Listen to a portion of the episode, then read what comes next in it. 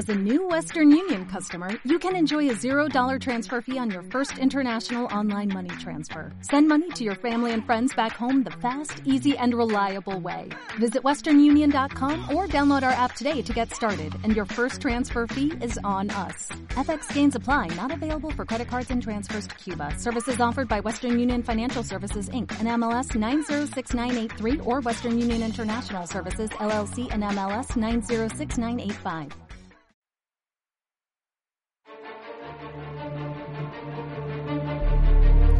Pitágoras decía que el hombre y el animal comparten el alma, pero claramente uno de los dos no entendió el mensaje. Hoy me voy a meter en el barro, te voy a salpicar la cara con una realidad, revisar el derecho animal en la justicia argentina. ¿Qué pasa con las leyes? ¿Quiénes defienden a los seres más olvidados? A los que son silenciados. ¿Existe la justicia para ellos? Hoy nos ponemos picantes. Hoy todos somos querellantes. Conocerla me abrió la cabeza. Tan simple explicando y tan serena que da placer escucharla. Pero es abogada, feminista, activista y antiespecista. Y te aseguro que si violaste alguna ley de derecho animal, no quisieras tenerla enfrente. Porque ella pecha fuerte si se trata de defender causas de maltrato y crueldad animal. Es presidente de la Asociación Civil Amparo Animal, creada a los efectos de llevar a juicio la violación de leyes que protegen a los más débiles. Si no la conoces, te la presento. La doctora Angélica Miotti. Para muchos de la justicia, una pesadilla. Para los que la amamos, la Polly. Bienvenida y gracias por estar acá. Gracias. Un placer Me dejaste tenerte. con la piel de frutilla con esa introducción y ojalá que esté a la altura, Sos Chapi, más, de sos todo más. eso. Gracias. Hablemos de la atracción a sangre, donde un caballo es usado una y otra vez sin descanso, siendo víctimas de los delitos de maltrato y crueldad que sanciona la ley penal número 14.346. Ante estos casos o denuncias, ¿cuál es el accionar del Estado? Bueno, es una pregunta polémica, porque la atracción a sangre, Chapi no solamente tiene como víctima a los demás animales, sino hay una cadena de víctimas, humanos también y humanas. Inclusive trabajo infantil. Cada ciudad tiene su circunstancia, su problemática y su eh, forma de eh, afrontarlo y abordarlo. No todas las ciudades responden de la misma manera desde las administraciones públicas. Rosario ha sido un ejemplo pionera en el país allá por el 2010 y luego quedó un poco atrasada, hoy se está actualizando y se está terminando de prohibir. Por lo que podríamos decir que frente la administración pública frente a la atracción a sangre tiene una actitud muy tímida, muy tímida, porque hay mucha presión de eh, organizaciones que dicen defender a los recolectores urbanos, pero en realidad defienden más bien la situación de pobreza e insalubridad laboral en la que están inmersos desde hace generaciones. Y con respecto a los demás animales, por supuesto que no es de mucho interés para las administraciones públicas, porque hay otros supuestos eh, problemas previos que yo no los desconozco, pero no se excluyen. La problemática animal tiene tanta importancia como la problemática social y ambiental. Recordemos que los recolectores urbanos y las recolectoras urbanas son los únicos agentes de reciclaje y separación de residuos. No lo hacemos nosotros y nosotros en casa. El animal usado y explotado para la atracción a sangre es víctima de jornadas excesivas de, de trabajo forzado, muchas están preñadas, muchos son viejos, muchos son jóvenes, se alquilan por horas en Hay- muchas hay- ciudades. Claro, hay- yo te iba a decir, hay, personas que no son ni siquiera dueños No. de su caballo y su carro. Lo O sea, alquilan por horas. Hay un negociado ahí también. Tremendo Es tremendo, que no sé si la gente sabe. Es tremendo el negocio. Hay faena clandestina detrás de esto, hay droga detrás de la atracción a sangre y el Estado, por lo general, a grandes rasgos, si yo tendría que definir, hace bastante caso omiso, excepto que haya un activismo contundente que haga poner en agenda la explotación animal y la exclusión social que tiene la realidad de la atracción a sangre. Claro, porque es más de lo que es un maltrato animal, ¿no? Hay, hay un par de factores más. Mucho más. Es muy complejo, es muy polémico, es muy problemático y una de las primeras debería estar como prioridades en la agenda de los estados. Si yo te digo de repente la palabra cuatrero, ¿qué me decís? Tremendo. Está, en Rosario está lleno. Expliquemos qué es un cuatrero.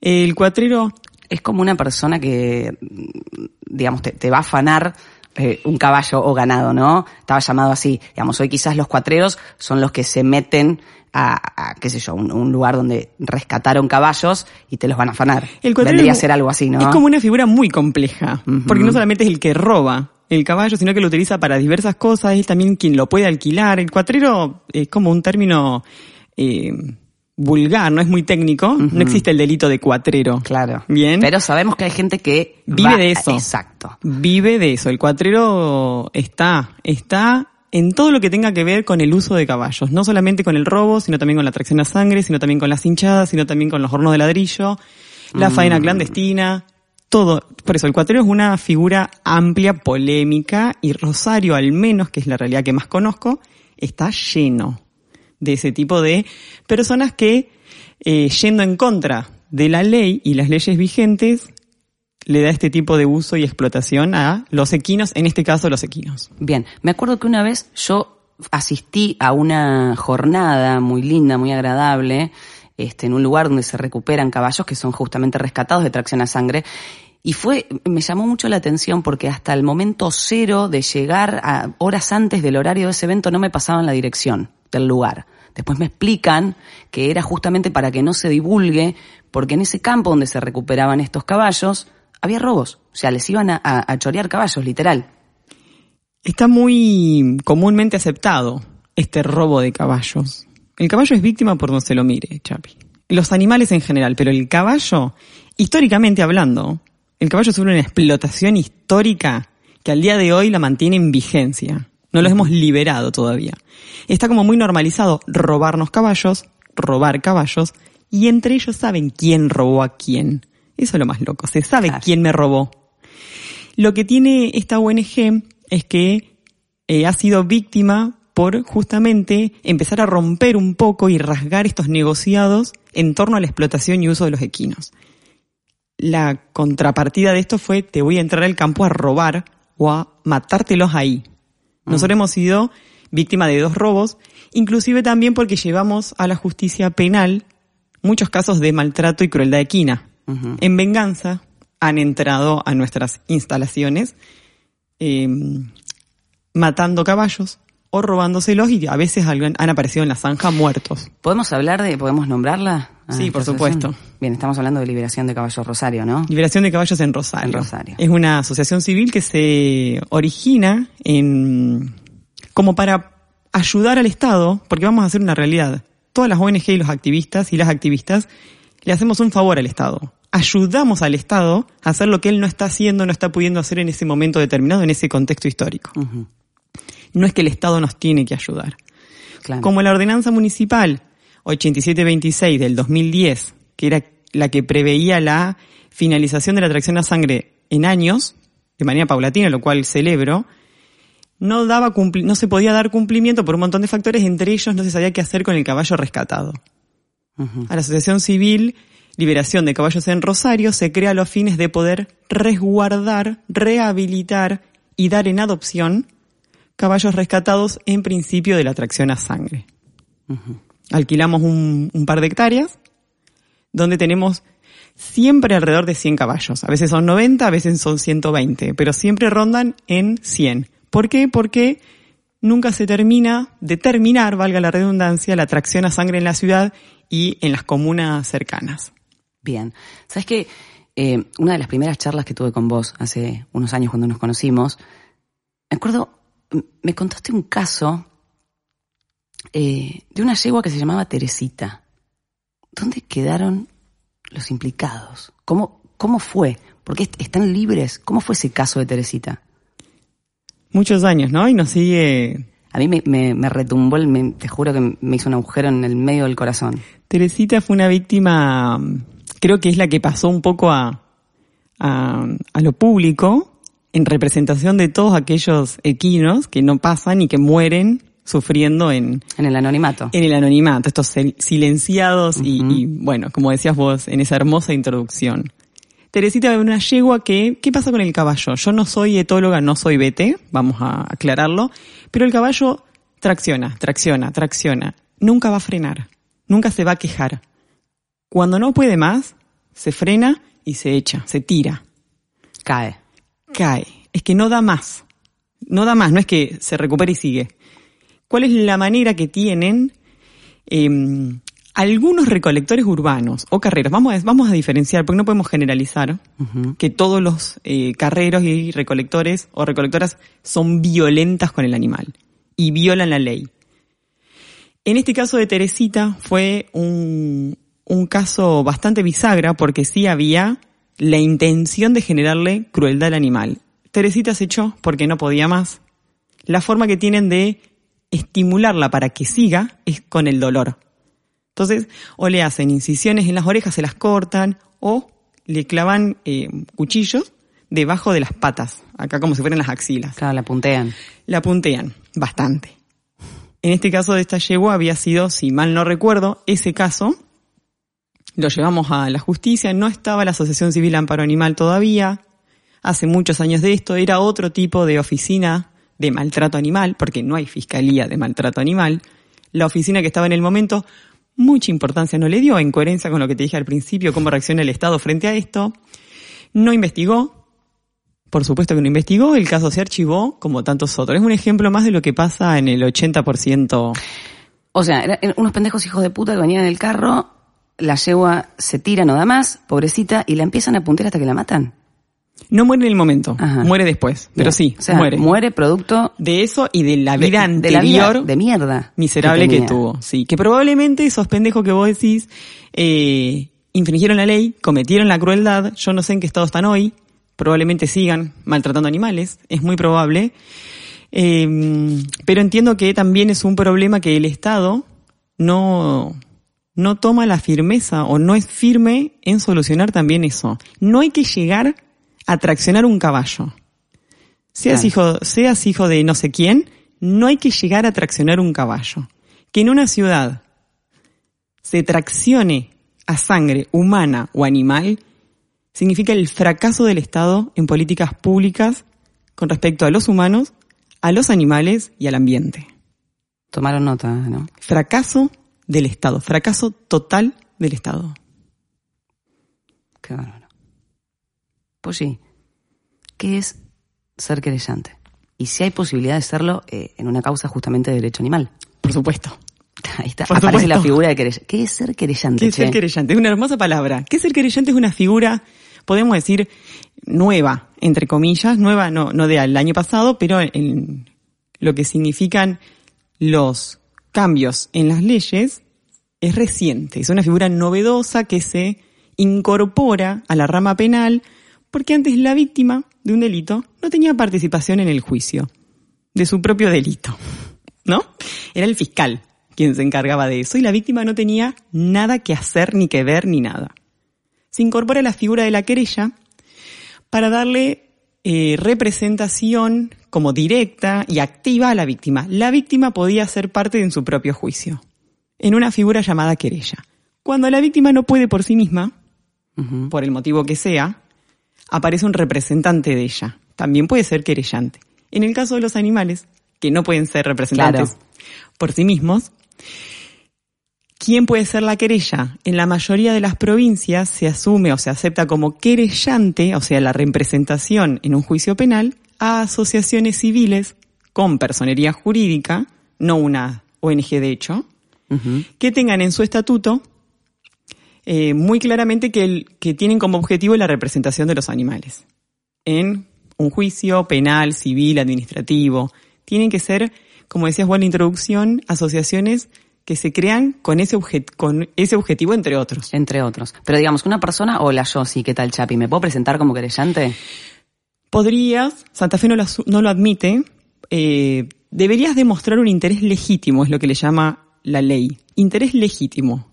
Sí, quizás a lo mejor si hubiese sido un perro que era parte de tu familia. claro Tenías un interés legítimo. Se puede, pero en Santa Fe te lo van a negar, seguramente. Porque piden que sea más bien una asociación civil creada a esos efectos. Hay otras ciudades que probablemente lo admitan, pero se tiene que poder demostrar de manera fehaciente un interés legítimo sobre esa víctima animal. No tiene que haber muerto la víctima. Mm. El animal no necesariamente tiene que haber muerto, tiene que haber sufrido algún tipo de maltrato, crueldad u otra violación a una ley penal. Bien. Esta es brava. Sanción de la ley 27330 que prohíbe la carrera de perros, cualquiera sea su raza, en todo el territorio nacional. Y, o sea, ¿crees que fue después, claramente, de mucho tiempo y de mucha lucha, que se haya sancionado esta ley, un respiro en todo lo que respecta al derecho animal? Por supuesto que sí. Fue un antes y un después. Es bisagra esta ley. Yo realmente es cuando soy muy crítica de nuestros funcionarios y funcionarias, soy sumamente crítica, pero debo reconocer, aunque nos costó muchísimo, muchísimo, eh, inclusive hemos sido víctima directa de violencia del sector galguero, aunque costó muchísimo, el Estado asumió la representación de la mayoría de la sociedad, como debe ser siempre, asumió que estamos frente a un nuevo paradigma, asumió esa responsabilidad y dictó una ley de prohibición de carreras de perros en todo el país, siendo el ejemplo de toda la región, de Chile, de Brasil, eh, de Uruguay. Una, yo tengo que reconocer que es una maravilla esa ley, realmente fue bisagra.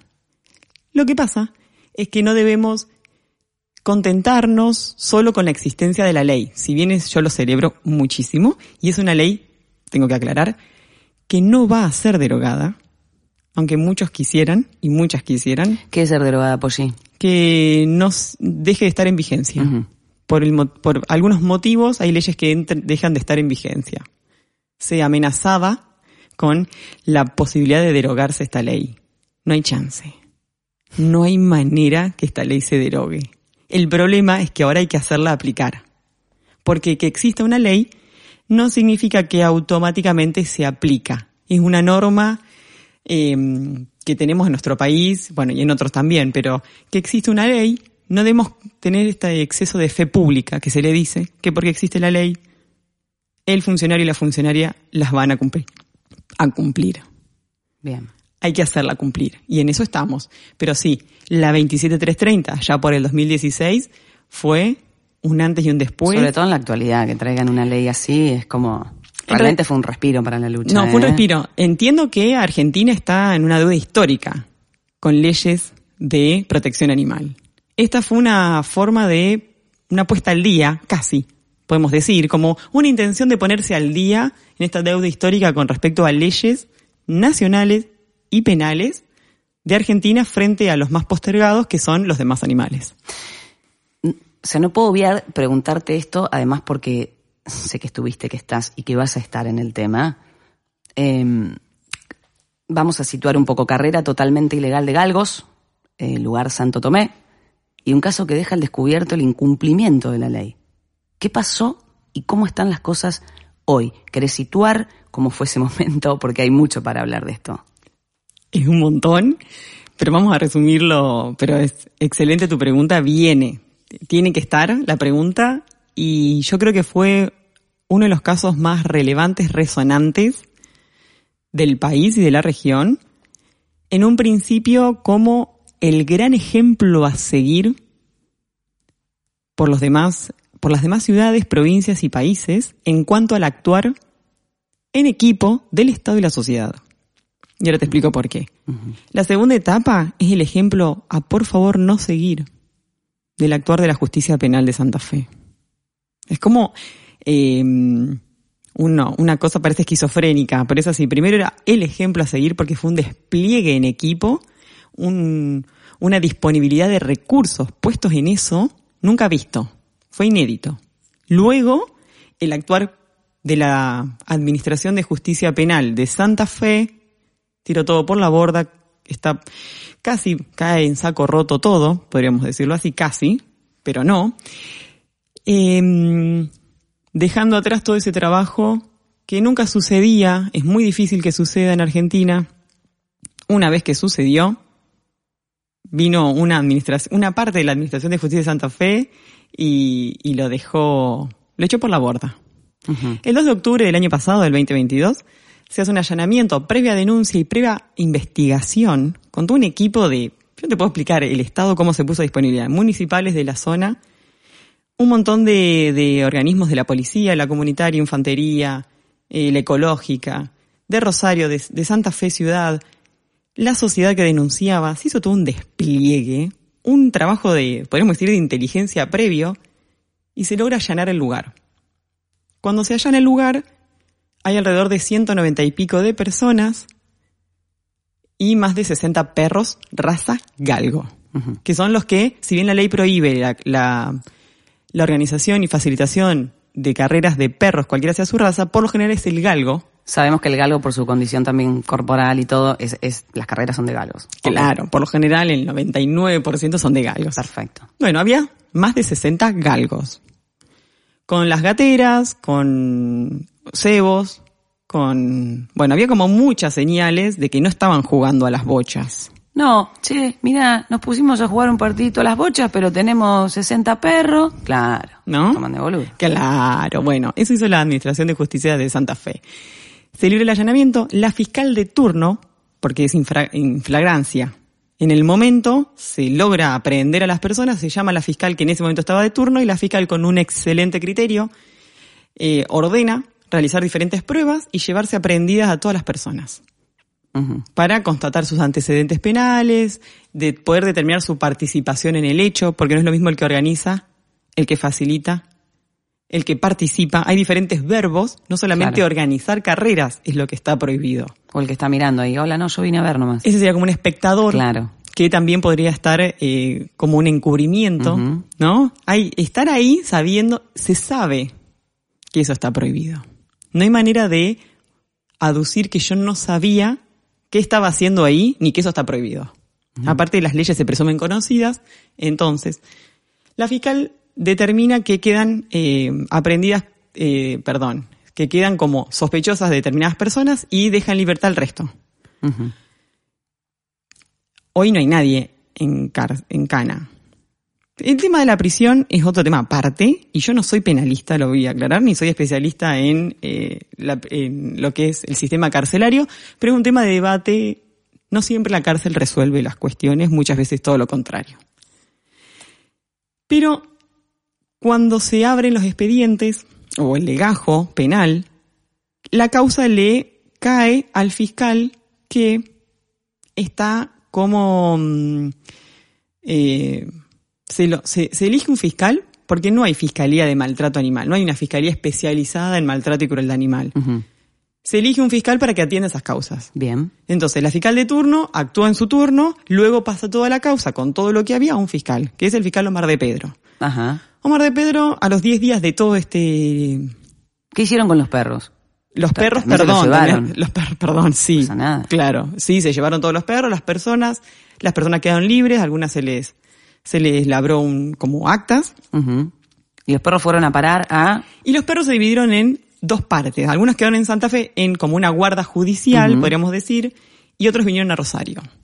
¿Qué pasa? El Estado, y esto es clave, no tiene estructura para tener en guarda judicial, no me gusta decir depósito judicial porque denota cosa, Exacto. el animal, entonces le podemos cambiar la palabra. En guarda judicial no tiene el Estado una estructura para tener en guarda judicial víctimas de delitos u objetos, entre comillas, porque no son cosas, de delitos que son seres sintientes y vivos, sintientes. no los puedes o sea, poner en una repisa, no- en una claro, lo metes en una baulera, no. Claro, Che, no es se un puede. perro. Exacto. Bien. Bueno. Entonces fueron a parar a distintos lugares. Ahí viene la sociedad, que primero hizo la denuncia, aportó pruebas y ahora se hace cargo. Digo la sociedad porque son diferentes personas quienes hacen todo Exacto. esto, pero es la sociedad que apoya al Estado, que viene como a complementar al Estado, la, la laguna del Estado, la carencia del Estado. Las personas civiles dijeron, me ofrezco de manera voluntaria y altruista como guardadora o guardador judicial. Bien. Y se, dividen los perros y las perras en esos domicilios. Hogares. Común, como, che, yo, a ver, che, dame uno, quiero tener uno, ayudo. Claro, exacto, pero Bien. es, vos tenés la categoría de guardadora o guardador judicial. Ajá. No es, soy tránsito o adopto, no. Estás a disposición de la justicia y tenés la responsabilidad de mantener sano y salvo ese animal. Perfecto. De repente, 10 días después, cuando los perros fueron hechos, eh, vistos por todos los veterinarios, cada uno con su veterinario o veterinaria, con informes, con análisis de orín, caca y sangre, algunos quedaron internados, todos con parásitos, bueno, a todos se les hizo eh, una, mm, una completa atención veterinaria. El fiscal decide devolverlos. Llama por teléfono un día a la ONG de Galgos Libres y dice, mañana se devuelven todos los perros. Fundamentado en Perdona, Perdona, ¿se devuelven a quién? A los eh, delincuentes, imputados, pseudo propietarios, ¿cómo querés que lo llamen? Claro, o sea, se los devuelven a los explotadores. A los victimarios. Que, ah, claro, que los tenían y que los explotaban con carreras ilegales. El fiscal dijo, ok, te los devolvemos. Bien. Sí, así. Cuando podría haber hecho historia, el fiscal, porque ya estaba todo acomodado, ya estaba, bueno, y ahí empieza una situación que no se va a terminar de definir porque el fiscal públicamente dice que decidió devolverlos porque, y esto es muy obsceno y bizarro, que denota la calidad eh, menos 10 que tiene el 90% de nuestra administración de justicia. Y digo administración de justicia, Chapi, permitime esto, porque la justicia es un valor hermoso. No podemos decir la justicia anda mal. Quienes la administran con nombre y apellido es que lo hacen mal y de manera deshonesta. La, la justicia no, porque si no es como culpar a un valor abstracto que anda mal. En realidad, las cabezas y las personas con nombre y apellido y un sueldazo es que lo gestionan mal y de manera deshonesta. Entonces, podrían haber hecho historia, la Administración de Justicia decidió hacer todo lo contrario. ¿Qué dijo Mar de Pedro? Me llegó la información, todo así, en, en un legajo penal, él actuó con esta informalidad. Públicamente dijo, me llegó la información de que algunos perros estaban maltratados, al borde de la muerte, parecían una alfombra. ¿Quién le dijo eso? Un abogado de un galguero. Bueno, cuando un guardador o guardadora judicial incumple esa obligación que tiene, y en este caso no alimenta al perro, o lo deja morir de hambre, o lo maltrata, lo que hay que hacer es constatar el dicho que le llegó al fiscal con veterinarios. Y varios, no uno solo. Veterinario de parte, veterinario del Estado, van hasta el lugar, constatan la situación y en el caso que sea real, se cambia de domicilio de guardador judicial. No se le devuelve al jamás, que lo tenía. Jamás. O sea. Jamás. Es devolver la víctima al victimario. Jamás. Se cambia el domicilio del guardador judicial o guardadora. Y a esa persona se labrará eh, las actuaciones penales correspondientes que siempre decimos, somos las primeras en iniciar una causa penal a quien quiera que maltrate un animal. A mí no me importa si fue altruista y quiso ayudar y después lo maltrató. No me interesa. Obvio. Si lo maltrató, bueno, algunos perros por supuesto que habían cambiado su contextura porque cambian de dieta. Y quienes saben un poco de esto saben, el perro, galgo, no necesita una dieta especial, alta en proteínas y grasas. Necesita una dieta común, balanceado de buena calidad y eh, comida casera. Sí, como cualquier perro. Exacto. Pero ¿por qué estos tienen una dieta especial? Porque los usan para correr los explotan en las carreras. y tienen que tienen esos músculos así, tipo, se nota que este perro se corre. Y además está, tiene chufa, tiene algo. Tiene algo. Además de la alimentación alta en proteína, también está inyectado. No podemos decir que todos, ni que siempre, porque no me consta, sería muy poco profesional de mi parte. Si no hacemos un doping, no me consta, no lo podemos decir, pero las sospechas están. Igualmente, en la musculatura de un perro galgo, X de musculatura es una presunción casi inapelable de que lo usaban para carreras y los explotaban en carreras. Cuanto más fuerte está y más muscular, más chances tiene el galguero, dueño, entre comillas, de que gane la carrera. Los perros, algunos adelgazaron, otros cambiaron su contextura, porque claro, el, el médico veterinario que los vio, la médica veterinaria le sugirió una dieta común. Claro. Bueno, eso sirvió para... Ante los ojos de, dijo, no, estos perros están muertos de hambre, los están matando. Todos. Claro de los 60 todos, pero a él le había llegado la eh, información de algunos. Él ante la duda no buscó otro guardador judicial, no constató, no perició ese animal y cambio de domicilio. Dijo, todos los devuelvo. Todos, no importa cómo están. Él es un fiscal que se eh, autopercibe como gran defensor de los animales. Yo no discuto que haya salvado a algunos, pero en este caso los perjudicó completamente fue inapelable, fue autoritario, fue contrario a derecho todo lo que hizo, no pasó un control de legalidad que se llama en, en las leyes, todo lo que hizo, no pasó el filtro del control de legalidad. Por lo que La sociedad, en su derecho legítimo de pedir el cumplimiento de las leyes, puso esto en agenda, se indignó, lo manifestó y por suerte, después de mucho trabajo, y mucho trabajo con instituciones. Nos recibieron eh, diputados, diputadas, senadores, senadoras, nos dieron su apoyo, organizaciones de derechos humanos, porque además empezamos a sufrir amenazas. Te iba a decir, es un mundo eh, bastante, a ver, el de, el de los galgueros es, tengo entendido, bastante de, machista, de hombres, y generalmente la, decime si me equivoco, ¿no? Pero la, mayor parte del proteccionismo son mujeres, ¿no? De las proteccionistas son mujeres. No, no te equivocas. Ni en lo primero ni en lo segundo. Es un sector completamente machista, conformado por varones y mujeres. No solamente el sector galguero es varón. También hay muchas mujeres, jóvenes inclusive, que son completamente eh, sexistas, machistas y eh, deslegitimador de eh, la mujer. Y de los animales, por supuesto. Y por el otro lado tenemos, no es que lo quiero hacer como una guerra campal, pero esto es lo que lo que propuso el Estado. ¿no? Libró una batalla entre este sector que por eh, antonomasia es violento contra un sector de la sociedad civil mayoritario al del sector galguero que está conformado un 90% más de mujeres. Entonces acá hay que poner en agenda también la violencia de género que hemos vivido, las amenazas a mujeres que hemos vivido gracias a la propuesta de Omar de Pedro de librar esta batalla. ¿Y qué pasó? ¿Te llegaba, conseguían tu teléfono, el teléfono de alguien de Galgos? O sea, de repente, ¿qué recibías? ¿Algo por, por, por redes, por celu? ¿Cómo era la mano? Lo que más hemos recibido son por las redes sociales. Luego también en eh, grupos de ellos. ¿Y qué te decían? Le vamos a cortar las piernas. Ah, bueno, heavy. No, ellos no, se decían, se devuelvan a los perros. No. Primero, lo más suave fue dejen de robar, ladronas, vayan a trabajar, porque se nos acusaba de que no queríamos devolver los perros, porque no íbamos a poder justificar las donaciones. Mucha gente cuando se enteró de este mm, allanamiento y que íbamos a tener en guarda judicial casi 40 perros en lo que corresponde a Rosario, pedimos plata. Quien rescató un perro o un gato o un ave sabe que hay que gastar plata. Sí, claro. En un vete, en, en un medicamento, en comida, en lo que sea. Tener 40 y a todos hacerles análisis, a todos, sí, sí. es, un presupuesto. mucha plata. Y la gente lo sabe, y la gente dona. Claro, dinero. si salió a pedir ayuda me parece lo correcto. sí.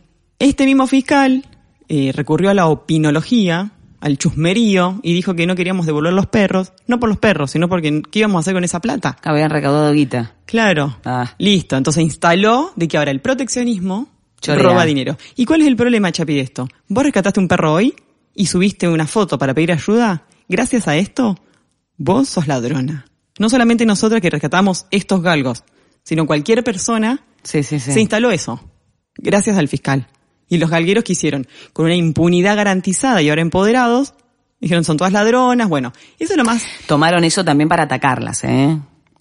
Claro, tenían una herramienta más porque aparte lo dijo Dicha la por un fiscal. Eso.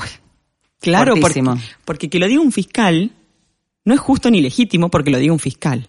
Rompamos con esa idea ilusoria de que porque lo diga un fiscal o una fiscal es justo, es ético y es legítimo. Los funcionarios también son falibles.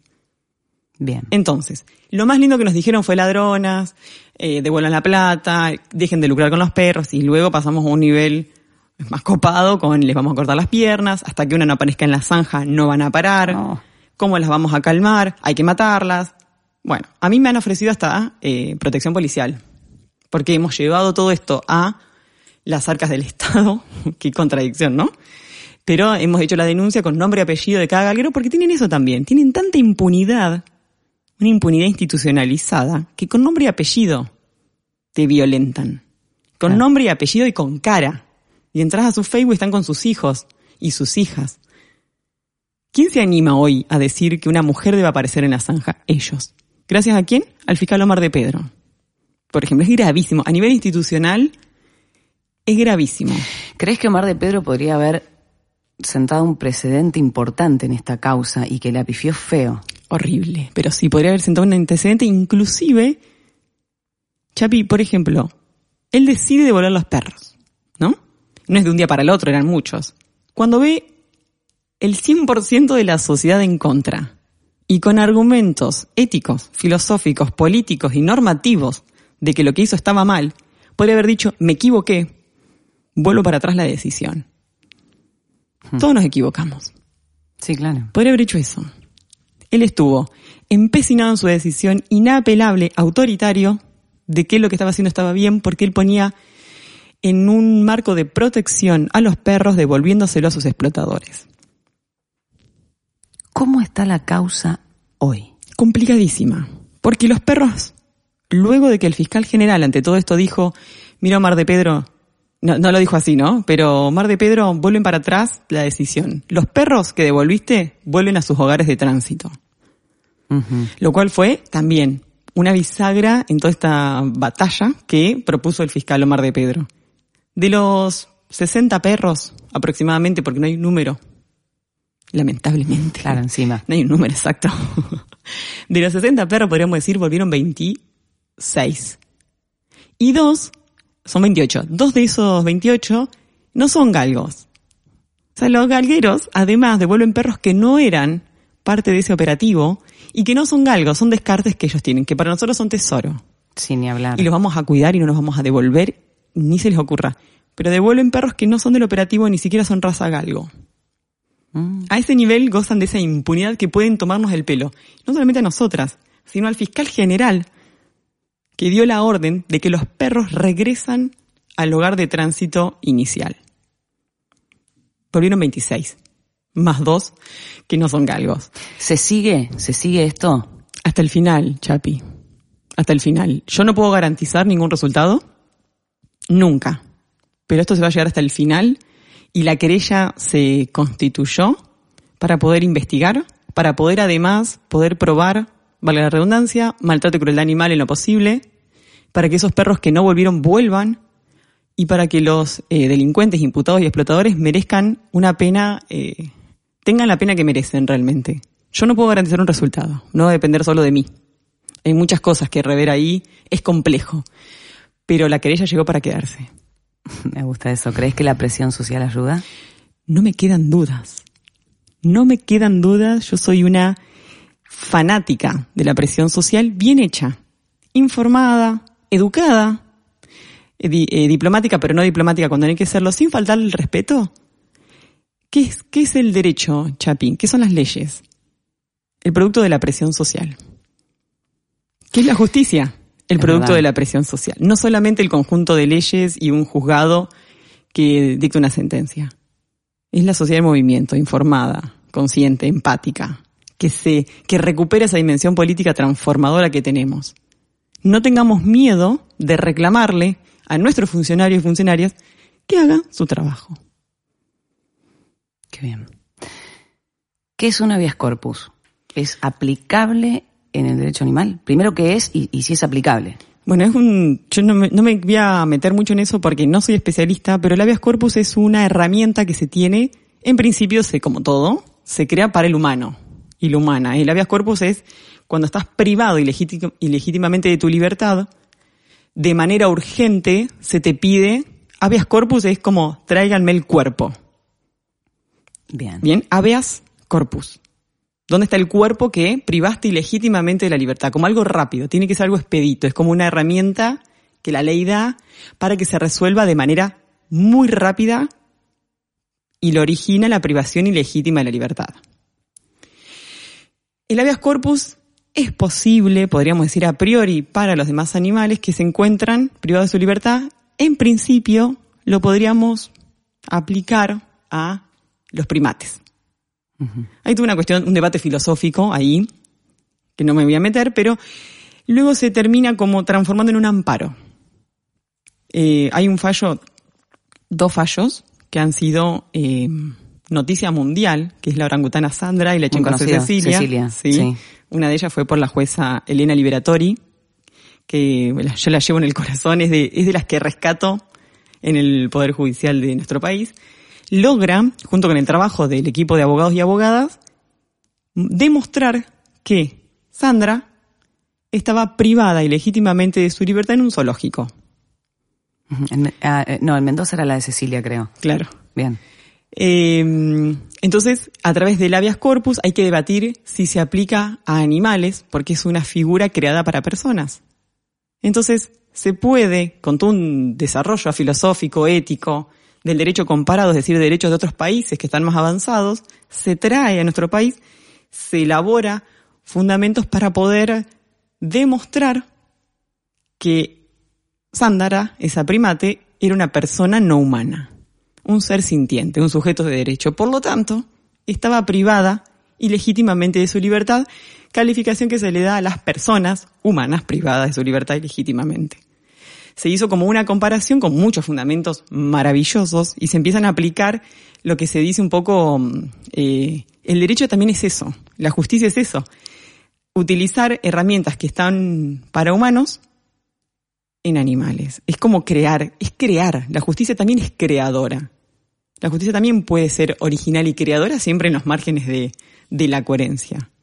Y hay jueces y juezas que se animan, y otras que no. Elena Liberatori, entre otras, se animó, eh, con, pero te digo, sobran los argumentos filosóficos, científicos, políticos, éticos, para haber podido, a través de un habeas corpus, que después terminó siendo un amparo, que es otra de las herramientas legales para eh, resoluciones rápidas, lograron eh, sacar de la privación ilegítima y otorgarle libertad a esta orangutana. Hasta ahora, solo con primates. Bien. Me gustaría tirarte la posta acá. Es como pienso con respecto a lo que es todo el maltrato y la crueldad animal. ¿Vas en cana o nos tenemos que conformar con la famosa justicia divina o condena social? Silencio. De misa. Sí. Eh, en principio te diría que no. No, el sistema carcelario no, no está abierto para esto. O sea, el, el derecho penal no prevé una cárcel efectiva, una pena de prisión efectiva para los casos de maltrato y crueldad, como tampoco para los de organización, facilitación y demás verbos de carreras de perros. Esto es en principio que no, y tiene que ver con qué pena se le da a esos delitos. Bien, se le da una pena en lo que es la 14346 del año 1954. Estamos atrasadísimos. En el 54 los legisladores del momento no dudaron en elevar a la categoría de delito el maltrato animal. 2023 hay fiscales que ni saben de esa ley. Estamos atrasadísimos. Bueno, y atrasadísimas. Es una ley que prevé de 15 años de prisión a un año. De, de 15 días, perdón, a un año.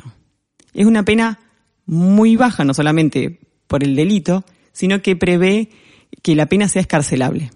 Y prevé un montón de figuras alternativas a la prisión. La de carrera de perros es de tres meses a cuatro años, superadora con respecto a la 14346 de maltrato y crueldad, pero sigue siendo baja la pena como para que se entienda que es una eh, posible prisión real. Esto, yo no soy penalista y esto tiene, hay, hay mucho desarrollo penal, pero no todo delito implica la cárcel. Y no siempre la prisión, como te dije antes, es la mejor manera de resolverlo, por un montón de cosas. Muchas veces la condena social es más efectiva, pero esto es un debate para un podcast de tres horas con un especialista o una especialista en la materia. Pero mm, por el solo delito, que no es poco, de maltrato, crueldad u organización de carreras, técnicamente no hay posibilidad de prisión, excepto que tengas antecedentes penales condenatorios. Antecedentes penales, o sea, un delito anterior con condena, no que te hayan pintado los dedos y nada más. Claro. Antecedentes penales condenatorios y este delito, o que maltrataste dos veces en diferentes momentos, tenés dos, tenés ya un antecedente que tiene que ser condenatorio y volviste a maltratar. En ese caso, o por otros delitos que tengas antecedentes condenatorios, cualquier otro delito, le sumás este y se logra una condena por este de maltrato, sí podés ir a prisión. Y después se va a regular si son 15 días, si es un mes, si son tres años. Todo eso va a depender de la política criminal del momento y del fiscal del turno y de la filosofía criminal que se tenga en ese momento. No es lineal esto, no es lineal, pero a simple, a- a, digamos, una respuesta corta sería, por ese solo delito, no vamos a prisión. Fuerte. Muy fuerte. Sí. Lo que pasa es que, de nuevo, el derecho penal se considera de última ratio. ¿Y qué quiere decir esto? La última opción. Lo último que tiene que aparecer es el derecho penal. Y es lo que primero aparece en este país. Entonces es una pésima señal de nuestras políticas preventivas para generar un delito. ¿Me explico lo que quiero decir? La idea del, del, derecho penal que aparezca como forma de resolver la situación y que sea esa la regla general es una pésima señal de nuestras políticas públicas, de nuestros estados. Debería ser lo último, deberíamos ni llegar a tener que resolverlo. Hay una ley. Los, los 190 personas que estaban el 2 de octubre en Santo Tomé no deberían estar, porque ya está la ley. Claro. Listo, estuvieron. ¿Qué hacemos con eso? Es lo último que viene, pero que falta prevención, falta educación, falta control, falta dejar de empoderar a quienes delinquen, falta empoderar a la víctima. ¿Crees que los galgueros con esta se empoderaron cuando les devolvieron los perros? Por supuesto. Como que dicen, bueno, no importa, vamos a seguir haciendo carreras, pues total aparece un fiscal pelotudo que después no los devuelve. Eso ya lo sabían. Pero ahora lo saben más. ¿Por qué? Porque nunca se libró un allanamiento como esto. Nunca hubo un despliegue de medios estatales como para este caso. Si los galgueros ya sabían que podían incumplir la ley con total impunidad, ahora saben que incumpliéndola, los allanan, los aprenden, se llevan los perros, se los devuelven para que sigan corriendo. Y ellos mismos dicen públicamente que van a seguir corriendo. Es el sumum de la ilicitud.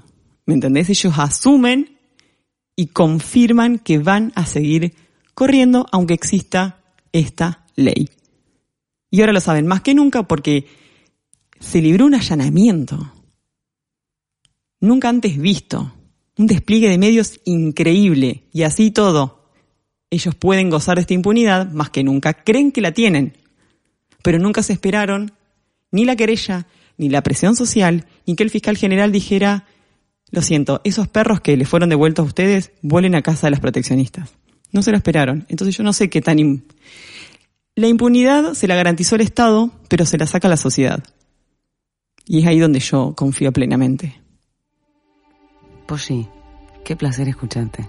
Gracias, Chapi. Qué maravilla es tenerte acá. Hemos disfrutado, supongo que todos los que van a estar escuchando esto, creo que todos hoy han sido querellantes. Creo que hablamos por los que están en algún lugar del paraíso por los que cruzaron el arco iris con las alas del dolor de haber sido maltratados por quienes no entendimos nada de la vida. Perdón, perdón por no haber reclamado, por no haber visto antes que nadie luchaba por ustedes.